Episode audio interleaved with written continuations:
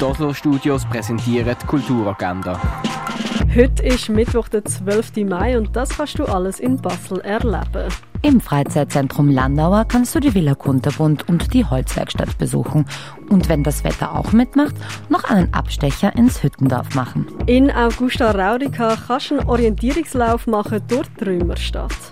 Im Roxy gibt's heute wieder Gratisberatung für Kulturschaffende und alle, die ihren Schritt in die Selbstständigkeit wagen wollen. Du bist zwischen 14 und 20 und hast Lust, Musik zu produzieren, dann bist du bei Home Studio Orbit genau richtig. Heute von 6 bis 9 in der Florastraße 12. Im Stadtkino läuft heute Hungry Hearts um 21 Uhr.